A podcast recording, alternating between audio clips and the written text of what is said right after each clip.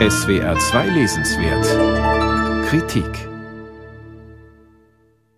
Wenig von sich preiszugeben ist im 21. Jahrhundert ein beinahe subversiver Akt. Ob on oder offline, die Devise lautet Erzähl von dir, zeig dich. Die Lust an der Selbstauskunft oder der Zwang zu ihr zeigt sich mannigfaltig, in den sozialen Medien natürlich, aber auch in der physischen Wirklichkeit.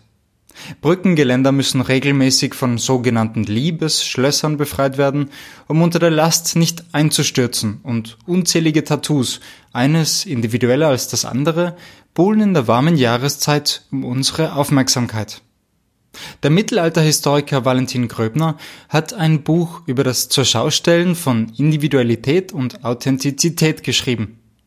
Eigentlich handelt es sich bei Bin ich das, eine kurze Geschichte der Selbstauskunft, eher um eine Sammlung von Essays, die lose um die Frage kreisen, wovon wir reden, wenn wir von uns selbst reden.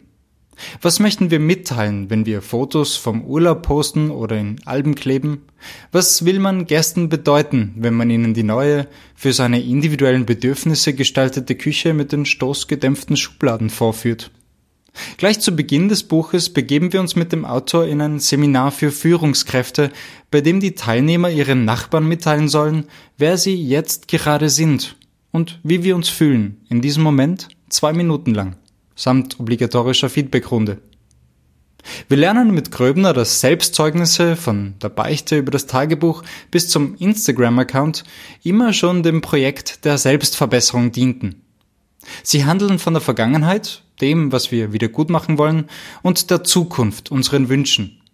Selbstauskunft, schreibt Gröbner, ist anstrengend, potenziell endlos, voller Leerstellen und oft genug ziemlich vergeblich.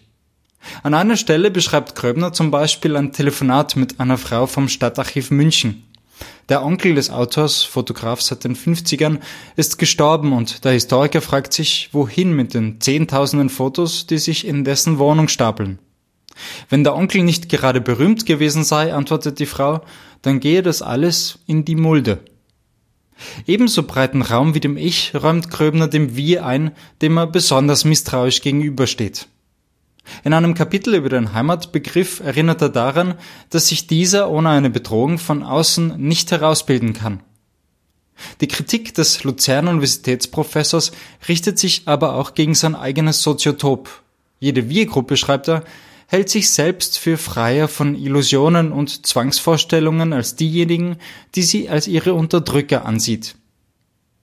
Seinen ironischen Blick legt Gröbner nicht nur auf seine Umgebung, sondern auch auf sich selbst. Das Kapitel über seinen Geburtsort Wien-Döbling ist eine intime und stellenweise spöttische Reflexion über soziale Herkunft und die transformative Kraft seiner eigenen Wünsche. Auch wenn das Versprechen eines historischen Abrisses, den der Titel macht, ganz und gar nicht eingelöst wird, es macht Spaß, dem Mediavisten beim Denken zuzusehen und seine weiten assoziativen Sprünge mitzumachen.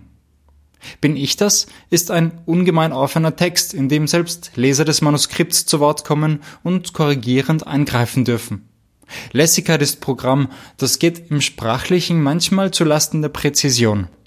Liebesgeschichten sind hier Transportverträge und Klassenzugehörigkeit ist wie Sex, anheimelnd, aber klebrig. Oft ist es aber auch einfach nur originell und amüsant. Wenn bei Vorträgen oder in Leitartikeln empathisch von der ganzen Wahrheit, dem ganzen Volk oder der ganzen Person gesprochen wird, erinnert sich der Autor etwa an seine strenge, geschichtsvergessene oberösterreichische Großmutter, Jahrgang 1899, die stets darauf bestanden hatte, dass alles ganz aufgegessen werde. Gröbner erzählt pointiert und auf überraschenden Umwegen von der Unzuverlässigkeit, der Scheinheiligkeit und den Gefahren, die in jedem Ich und jedem Wir sagen schlummern. Valentin Gröbner, bin ich das? Eine kurze Geschichte der Selbstauskunft ist im S. Fischer Verlag erschienen. 192 Seiten kosten 20 Euro.